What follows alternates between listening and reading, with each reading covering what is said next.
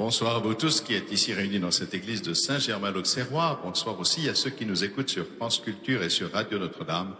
Bonsoir aussi à vous qui nous regardez sur KTO. Que lâcheriez-vous en premier si vous étiez poursuivi par un ours? Votre ordinateur? Votre sac à main? Vous me répondrez peut-être tout simplement, je ne suis pas poursuivi par un ours, de quoi donc ai-je besoin d'être sauvé? L'expérience d'être poursuivi est au fondement de la Pâque du peuple d'Israël qui voit derrière lui toute l'armée d'Égypte, ses chars et ses chevaux. En tout cas, nous sommes tous poursuivis par la mort, comme une ombre fidèle. L'avion tombe, il va falloir laisser les bagages en soute. On n'emporte rien avec soi. Je mourrai les mains vides, disait la petite Thérèse. Dans le film de Bergman, Le septième saut, un chevalier qui revient des croisades rescapé de la peste joue aux échecs avec la mort dans le contexte d'une cette grande peste qui ravage la Suède. Il va perdre évidemment, inéluctablement. La danse macabre l'emporte dans sa dernière valse. La mort est le salaire du péché, dit l'Écriture. D'une certaine manière, nous la méritons tous. Nous qui sommes pécheurs de grâce, écoute-nous, dit la litanie des saints. Chacun de nous est coupable devant tous, écrit Dostoïevski, et moi plus que les autres. Aucun d'entre nous n'est vierge face à la mort. Pour nous, c'est juste, dit le bon larron. Mais lui n'a rien fait de mal. Il confesse son péché et il confesse aussi l'innocence de Dieu. Et cette parole lui ouvre la clé du ciel. De quoi faut-il être sauvé? D'abord de l'auto-justification sans doute, de l'illusion de se sauver par soi-même. Il nous faut confesser le nom de Jésus, Dieu sauve. Je remercie le chanoine Guillaume de Mentière de nous éclairer sur ce point.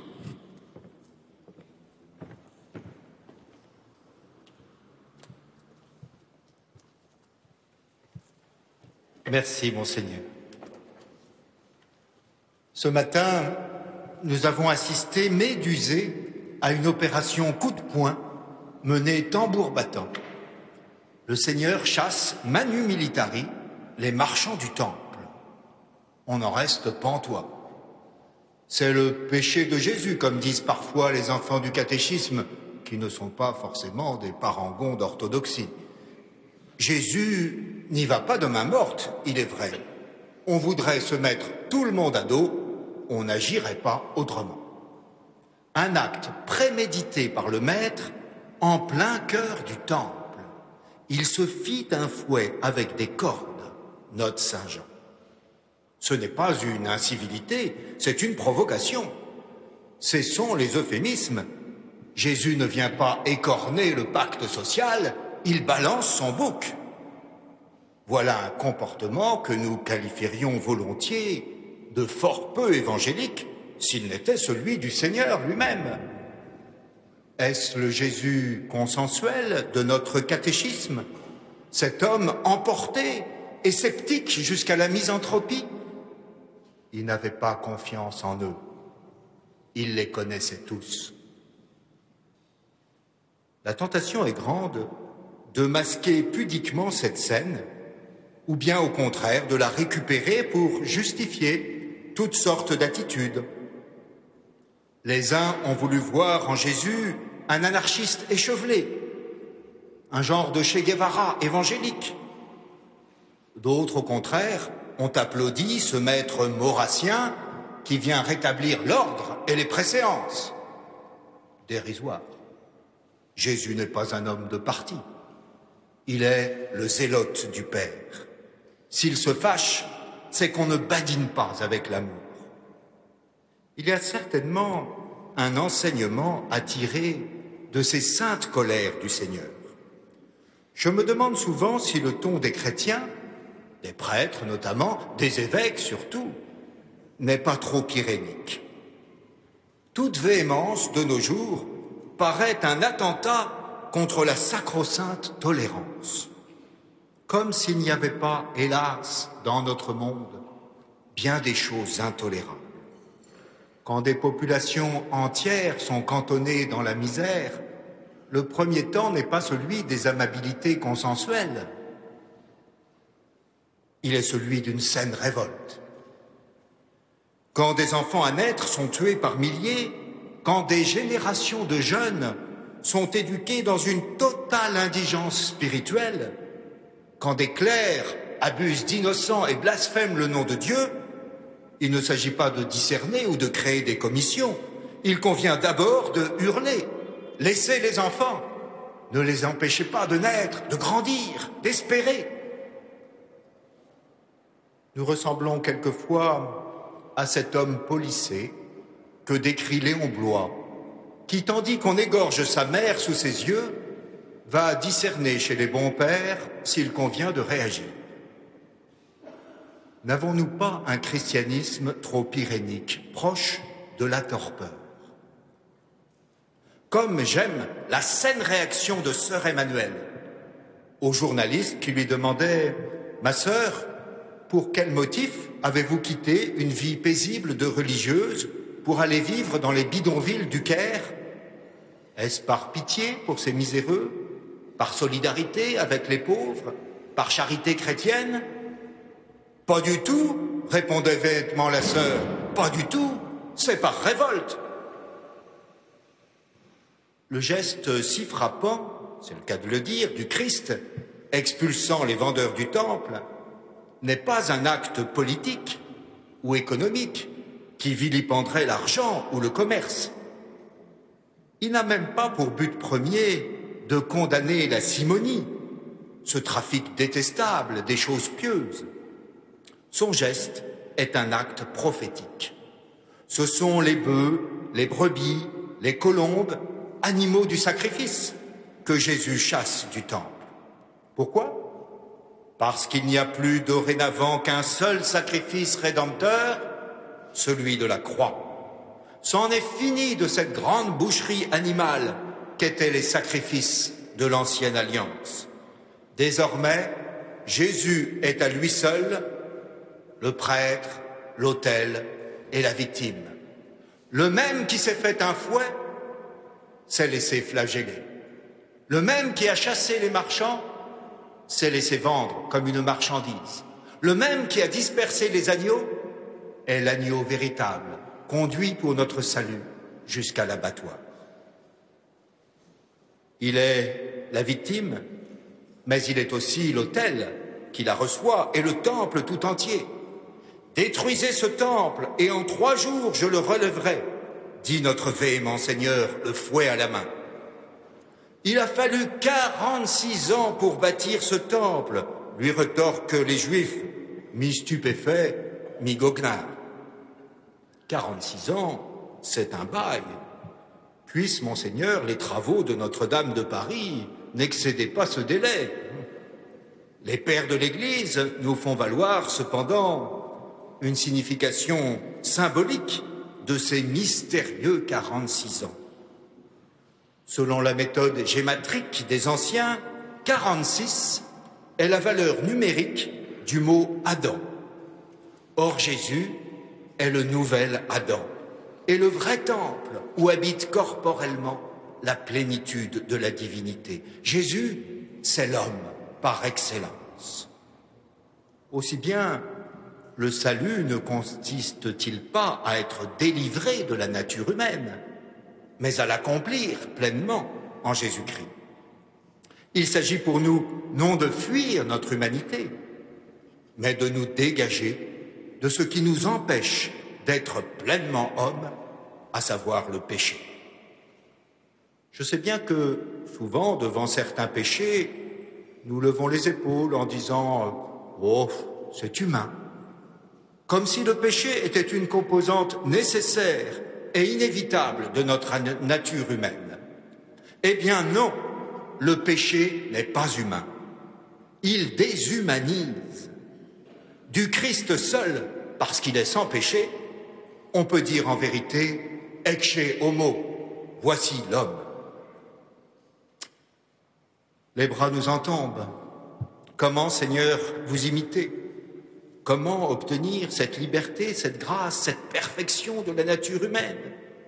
Que nous faudra-t-il gagner en fait de bien et de vertu, pour ne serait-ce que commencer à porter votre ressemblance? À la question de sa sœur Céline, demandant tout ce qu'elle aurait à acquérir pour devenir une bonne religieuse, Sainte Thérèse de Lisieux répondit, avec une fraternelle franchise, Ne dites pas à acquérir, dites plutôt à perdre. Réalisme salutaire, c'est par le dépouillement que commence le chemin de rédemption. S'il fallait d'un mot exprimer le salut, je retiendrais le verbe sortir. Tant de gens, avouons-le, rêvent simplement de s'en sortir, comme on dit. Faire sortir, c'est le plus urgent. Faire sortir de nos enfermements, de nos bercailles étriquées, de nos confinements, de nos vies mesquines, pour une vie à profusion. Faire sortir, c'est le verbe biblique du salut. Dieu s'est révélé comme celui qui nous a fait sortir de la maison de Pharaon.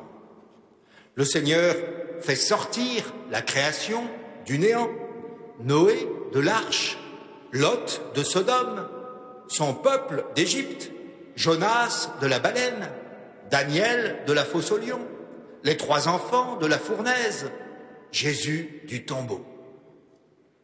Tu nous as fait sortir vers l'abondance, s'écrie émerveillé le psalmiste.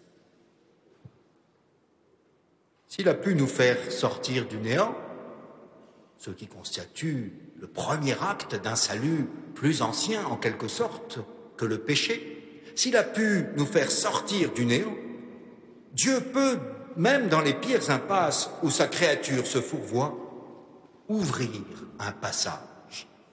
Le salut est cette Pâque. Il suppose un état négatif de péché, de détresse, de servitude, dont on sort pour s'établir dans un bien déterminé, la liberté, la santé, le bonheur. Bien sûr, les deux faces, négatives et positives du salut, demeurent intrinsèquement liés et même parfois indissociables. C'est en sortant de la servitude qu'on obtient la liberté, en guérissant de sa maladie qu'on trouve la santé, en s'arrachant à la mort qu'on entre dans la vie. Lorsque j'appuie sur le bouton électrique, à la fois je chasse les ténèbres et j'allume la lumière, les deux dans la même opération. Et pourtant, personne ne dit, en allumant une lampe, qu'il chasse les ténèbres. On dit, j'allume la lumière. De même manière, nous devrions nous habituer à voir le salut sous son aspect positif, la divinisation de l'homme, l'accession à une plénitude de vie. Or, c'est un fait que le plus souvent, nous pensons le salut comme arrachement à une situation périlleuse et non comme établissement dans une situation souhaitable. Le salut est pensé spontanément plus comme une délivrance que comme un accomplissement. La première impasse dont nous aimerions bien sortir, c'est la mort. L'idéologie transhumaniste nous promet que l'immortalité est maintenant à portée de main selon certains chercheurs, on peut escompter désormais assez sérieusement surmonter ce dernier écueil de notre humanité. Des sommes considérables sont investies par les GAFA dans des entreprises ayant explicitement pour but d'euthanasier la mort. La mort de la mort est même annoncée pour l'an 2045 on lui fera un bel enterrement, conjoint avec celui de nos systèmes de retraite, déjà subclaquants, il est vrai. La promesse d'immortalité, si elle est tenue sur la terre, ne va-t-elle pas faire perdre beaucoup d'intérêt à la perspective du ciel? Faut-il le rappeler? L'espérance chrétienne n'est pas de vivre toujours ici-bas, mais d'accéder à une autre forme de vie dans un au-delà. Le vœu chrétien n'est pas le sempiternel, mais l'éternel. Pas le paradis terrestre, mais la béatitude céleste.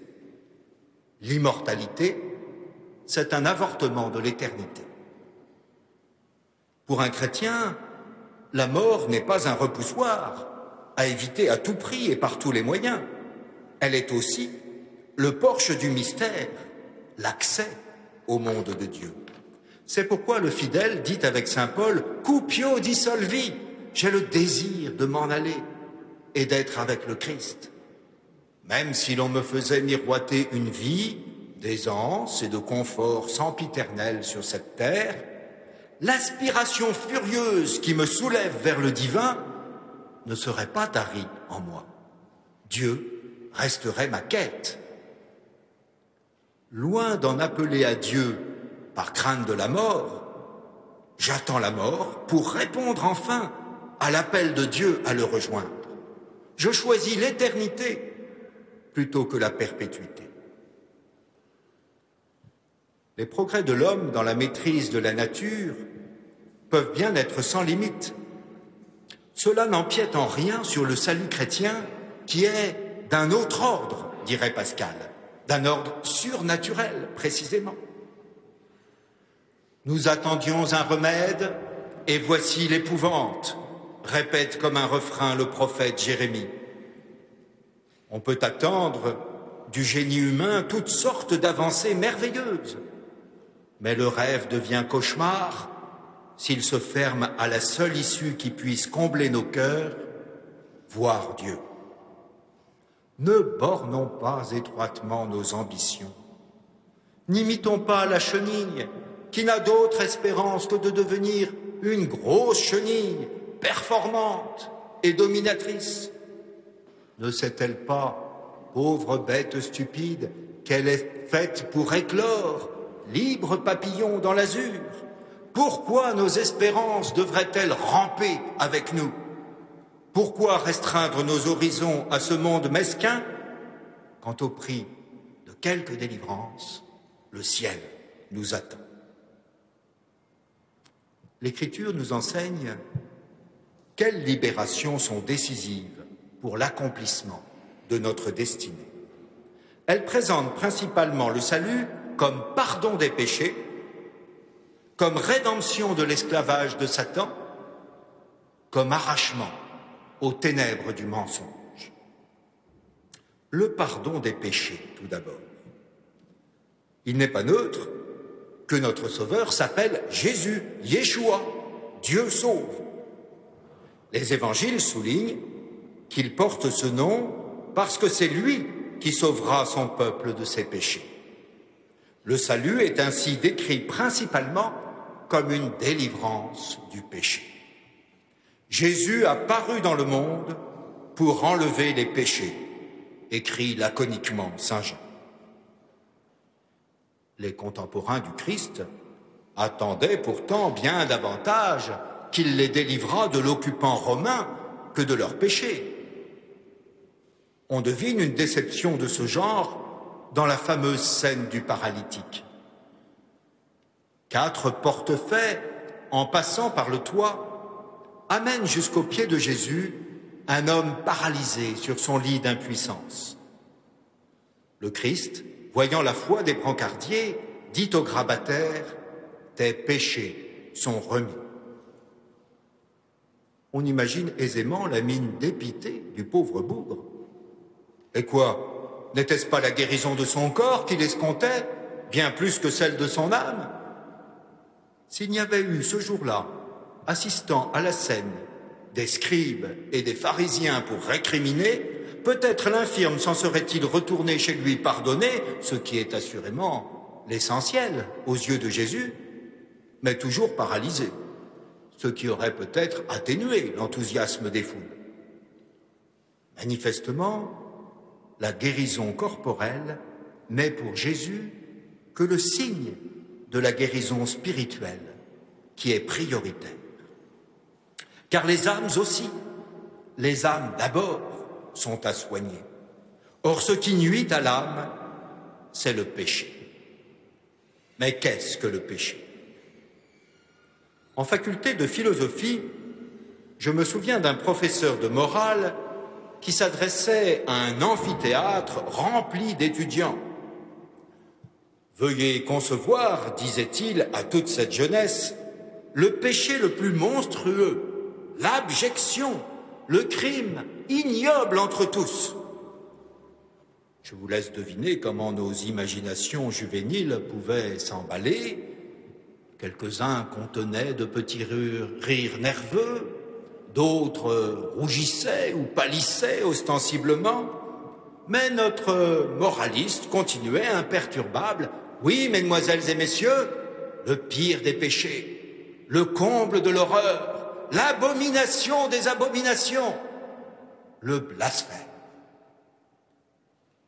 Curieusement, à ce seul nom de blasphème, il y avait comme un soupir de soulagement dans l'assistance. Sans doute parce que le blasphème nous paraissait beaucoup moins grave que tout ce que nos imaginations vagabondes avaient conçu. N'a-t-on pas parlé d'ailleurs abondamment ces derniers temps de droit au blasphème? Ah, comme les catholiques se sont sentis mal à l'aise, pris entre le marteau et l'enclume. Nous comprenons aisément que juridiquement, la pleine affirmation de la liberté d'expression suppose que le blasphème soit permis, comme théologiquement, l'entier libre arbitre que nous laisse le bon Dieu suppose qu'on puisse pécher et choisir le mal. Mais comment vivre dans un pays qui se définit non par le devoir de bienveillance et de fraternité, mais par le droit au blasphème? C'est curieux d'ailleurs, comme les interdits les plus graves de la tradition biblique, avorter, blasphémer, sodomiser, deviennent peu à peu des droits imprescriptibles de notre société et presque des gages de bonne citoyenneté. Vous me direz que le juridique n'a pas à recouvrir le moral, et que ce qui est tout à fait permis juridiquement peut demeurer un grave péché pour les consciences croyantes.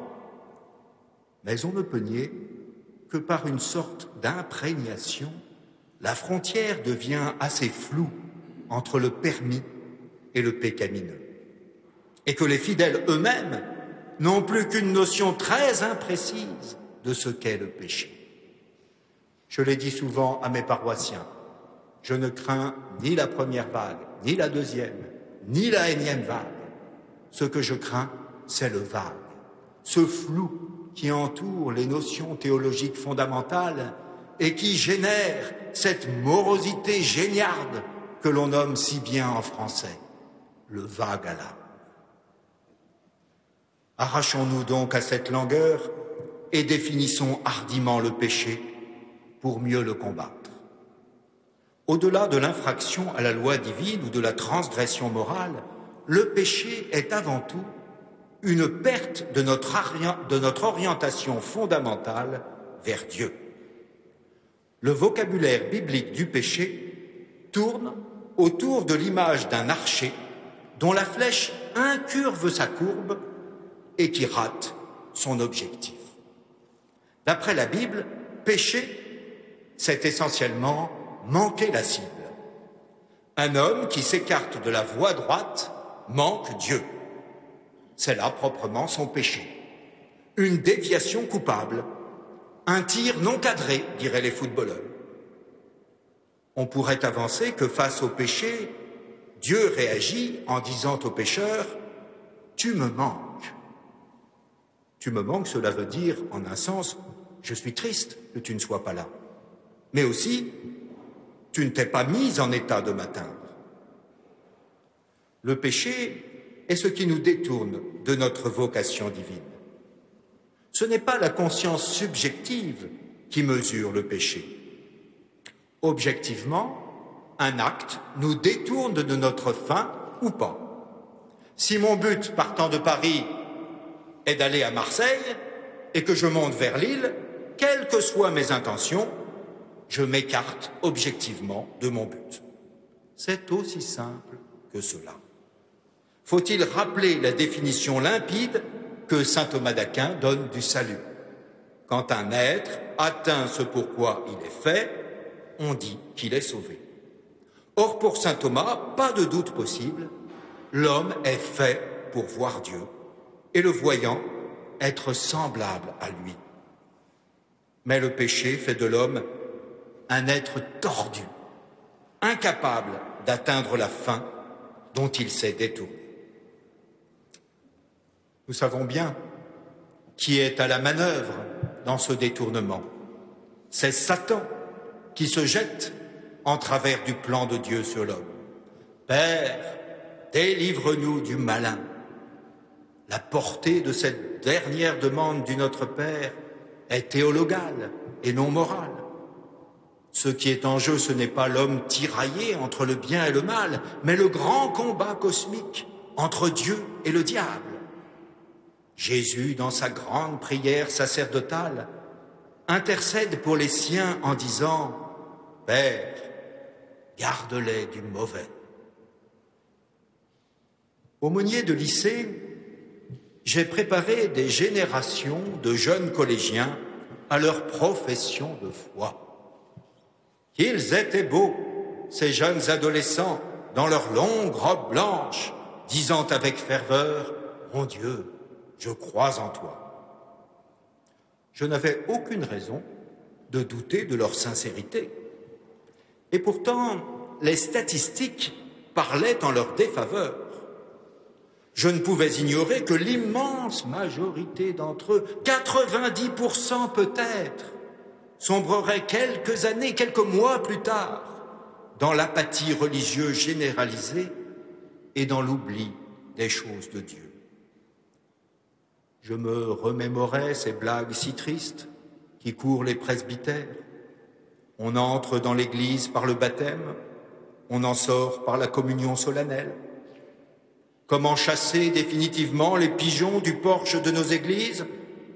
En leur mettant une aube et en leur faisant faire leur profession de foi. Derrière cet humour gras et ces éclats de rire jaune, il y avait chez, nous autres pasteurs tant de tristesse, d'amertume et d'impuissance humiliée. Et pourtant, ils étaient là, fervents, devant moi, mes jeunes communions solennelles. Vous avouerai-je qu'en priant pour eux, le soir de ces émouvantes cérémonies, me revenaient spontanément les paroles du Sauveur. Je revoyais dans la nuit chacun de leurs visages et j'intercédais avec les mots de l'Évangile. Père Saint, garde-les du mauvais. Saint Jérôme rapporte que Saint Jean, à la fin de sa vie, était si affaibli par l'âge qu'il fallait le porter jusque dans l'assemblée chrétienne. Tous alors avaient les yeux fixés sur lui. N'était-il pas le disciple bien-aimé du Seigneur, le dernier parmi les témoins oculaires à être demeuré sur cette terre? Mais trop faible pour de longs discours, le vieux Jean se bornait à répéter inlassablement Mes petits enfants, aimez-vous les uns les autres. Radotait-il le vénérable apôtre? Non. Mais une vie de méditation l'avait ramené à l'essentiel, à cela précisément que jeune encore, il avait entendu battre dans le cœur de Jésus, tandis qu'il reposait sur le sein du Seigneur.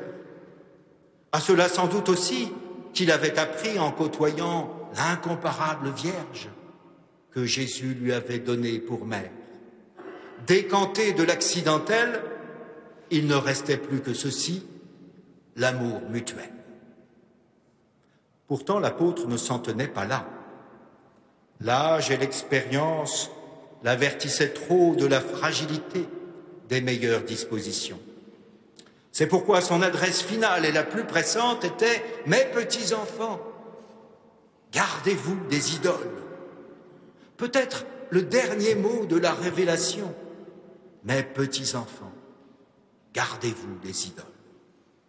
Comme elle est impressionnante, cette ultime parole du seul apôtre encore vivant. Il avait vu toutes les menées du diable échouer contre la mère de Dieu se briser contre le roc de joyeuse humilité mariale. Il savait la victoire possible. Mais il n'ignorait rien de la violence des assauts maléfiques. Un apostolat d'un demi-siècle lui a appris à ne pas mésestimer le pouvoir du séducteur, l'action maléfique de celui qui conduit à soi tant d'âmes qu'il arrache au Sauveur. L'apôtre jette ses dernières forces pour faire barrage au diable, et dans un sursaut ultime, il profère cette bouleversante supplique Mes petits enfants, gardez-vous des idoles. Hélas, qui prend encore au sérieux de nos jours l'action diabolique? Il y a en effet ce paradoxe Dieu, beaucoup y croit, mais bien peu le servent. Le diable, bien peu y croit, mais beaucoup le servent. Cela s'explique aisément. Dès que l'on commence à nier l'existence du diable, on entre dans son jeu. On en devient comme malgré soi le disciple. Satan, plus on le nie, plus on s'y plie. C'est pourquoi, avec le pape François, il faut rappeler sans cesse que le diable n'est pas une figure symbolique pour exprimer un mal diffus et impersonnel. Il est une créature qui s'oppose à Dieu. Le père Jacques Hamel, affreusement égorgé dans son église de Saint-Étienne du Rouvray en juillet 2016, s'écria avec une lucidité d'agonisant Va-t'en, Satan Satan, va-t'en Ces dernières paroles montrèrent qu'il ne se trompait pas d'ennemi. Son adversaire n'était pas ce jeune Normand islamisé, mais bien le diable qui se jouait de l'assassin. Quand on croit en Dieu, on sait que les montagnes, le soleil, les forces cosmiques, son patron, l'argent, le pouvoir, la mode, que sais-je, ne sont pas Dieu. De même, quand on croit que le diable existe, qu'il est quelqu'un, une créature angélique déchue, cela nous permet de ne pas voir le diable partout. Cela signifie par exemple que mon voisin de palier n'est pas le diable. Peut-être est-il le jouet du diable, mais il n'est pas le diable. Nier Satan, c'est risquer de diaboliser toutes sortes de choses ou de gens. Or, ni le gouvernement, ni ma belle-mère ne sont diaboliques. Le seul qui soit vraiment diabolique, c'est ce Satan que vous servez précisément d'autant mieux que vous ne croyez pas à lui. Nier le diable, c'est perdre l'espérance. On finit par se convaincre que les politiques sont tous corrompus, les médias tous menteurs, les prêtres tous pédophiles, les musulmans tous violents, les commerçants tous malhonnêtes, les cathos tous coincés. Alors que reste-t-il sinon Satan se frottant les mains parce qu'il a fait du beau travail? Reconnaître l'existence et l'action du diable, c'est se permettre de faire la distinction entre tous pourris et tous tentés. Que nous soyons tous soumis à la tentation, c'est une évidence. Jésus lui-même n'y a pas échappé. Mais nous connaissons beaucoup d'êtres humains qui, à la suite de Jésus, à son exemple et non sans sa grâce, résistent courageusement à la tentation. D'autres, ayant cédé au tentateur, se sont repentis et ont été pardonnés par Dieu. Ceux-là même qui semblent gésir dans le mal en sortiront peut-être un jour par la miséricorde du Seigneur. N'avons-nous pas perdu le sens de cette libération tout à fait essentielle qui est pour nous l'acte décisif du salut? Nous sommes arrachés à l'esclavage de Satan. Dans la liturgie orientale, cela prend une figure très concrète. Celui qui va être baptisé se tourne vers l'Occident et dit en crachant trois fois à la face du diable, Je renonce à toi, ignoble Satan. Et alors, il se tourne vers la lumière d'Orient et les bras tendus vers son libérateur, il dit, Et je m'attache à toi, Ô Jésus-Christ, mon Sauveur. Et voici le nouveau baptisé, enrôlé dans la milice du Christ. Le voilà engagé dans un combat impitoyable qui est la lutte très ancienne de l'Esprit Saint contre la bête. Qu'il est beau ce rite vénérable de la sputation, ce crachat salutaire vers l'Occident, c'est-à-dire vers le lieu des ténèbres, vers le fond de l'Église, vers l'extérieur où rôde le malin. J'aime que dans nos liturgies, les prédicateurs enflammés du Verbe de Dieu postillonnent vers l'ouest diabolique. De grâce qu'on ne leur mette pas un masque et qu'ils puissent coronavirer le diable. Notre rachat dans ce crachat. Notre Seigneur livre une sentence sans illusion sur Satan. Il n'y a point de vérité en lui. Lorsqu'il profère le mensonge, il parle de son propre fond, car il est menteur et père du mensonge. On conçoit dès lors qu'échapper à Satan, c'est aussi être arraché au mensonge. Hélas, qui ne constate ce climat lentement instillé de mensonges banalisés qui porte partout avec lui une immense défiance Elle finit par être bien pénible et pesante cette impression que tout le monde peut dire absolument n'importe quoi et son contraire, sans qu'aucune vérification ne soit possible, ni même envisagée. Derrière la façade des chasses aux fake news, il faut bien se rendre à l'évidence. Nous avons perdu le culte de la vérité.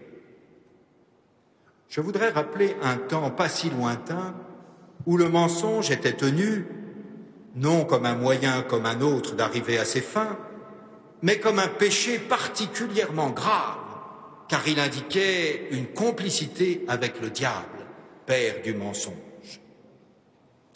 En 1917, les petits voyants de Fatima, Saint Francisco et Sainte Jacinta sont deux enfants qui, comme beaucoup d'autres à leur époque, ont été élevés dans l'horreur du mensonge. Leur père, Manuel Marteau, a certes du mal à comprendre ce qui a pu se passer pour eux à la Cova d'Aéria. Cette histoire d'apparition d'une belle dame, de vision, de message, tout cela est étrange et dépasse totalement l'humble paysan. Mais il y a une chose qu'il sait. Ces enfants ne mentent pas. Ils sont incapables de mentir. C'est la base de l'éducation qu'ils ont reçue. Ils ont été formés dans l'exécration du mensonge.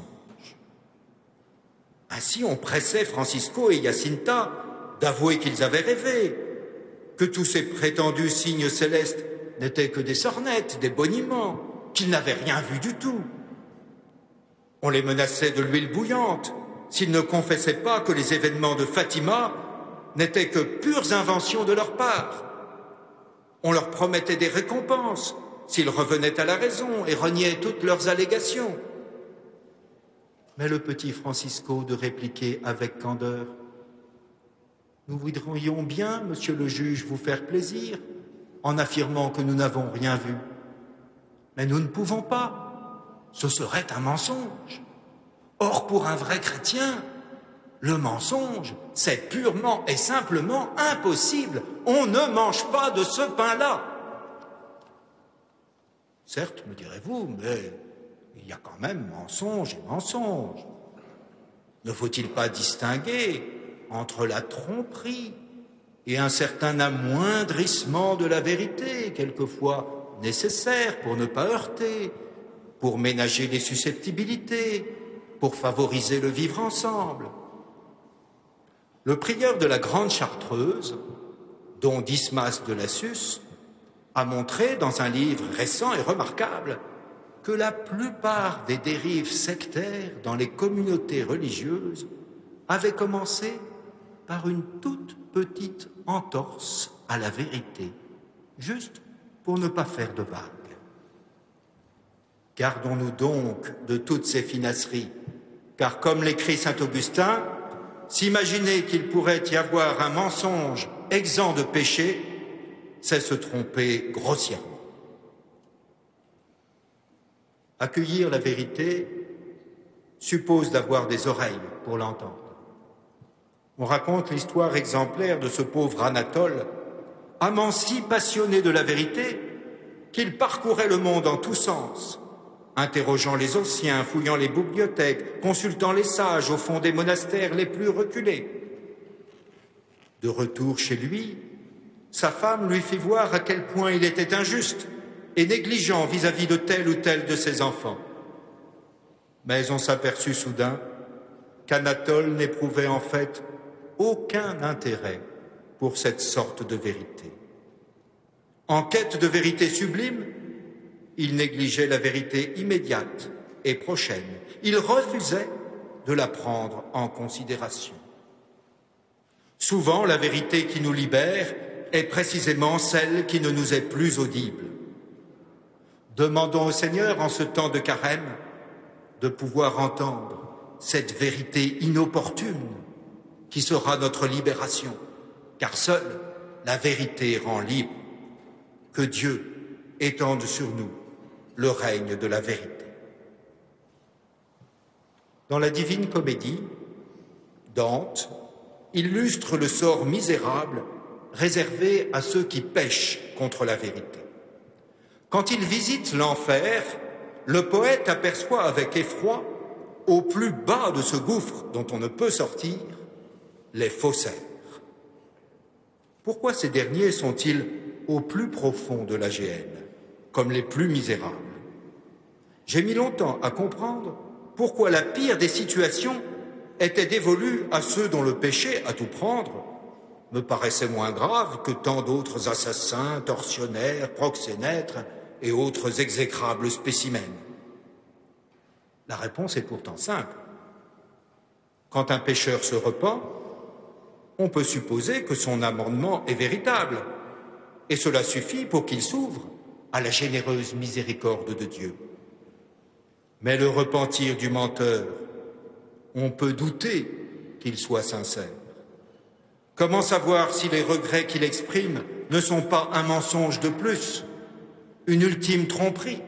Qui peut faire confiance au menteur? N'est-ce pas le diable, menteur dès le commencement, qui lui inspire jusqu'au terme le vain espoir de flouer une dernière fois le souverain juge. L'écriture est sans ambiguïté. Le lot des menteurs, c'est l'étang brûlant de feu et de soufre. Au ciel, en revanche, il n'y aura que des saints rayonnants de vérité. Si nous prétendons en être, assurément, quelques ajustements sont nécessaires à notre conduite et à notre être faussé. Que cela ne nous effraie pas. Dieu y a miséricordieusement pourvu, et c'est lui-même qui va réparer sa pauvre créature. Nous le verrons dimanche prochain.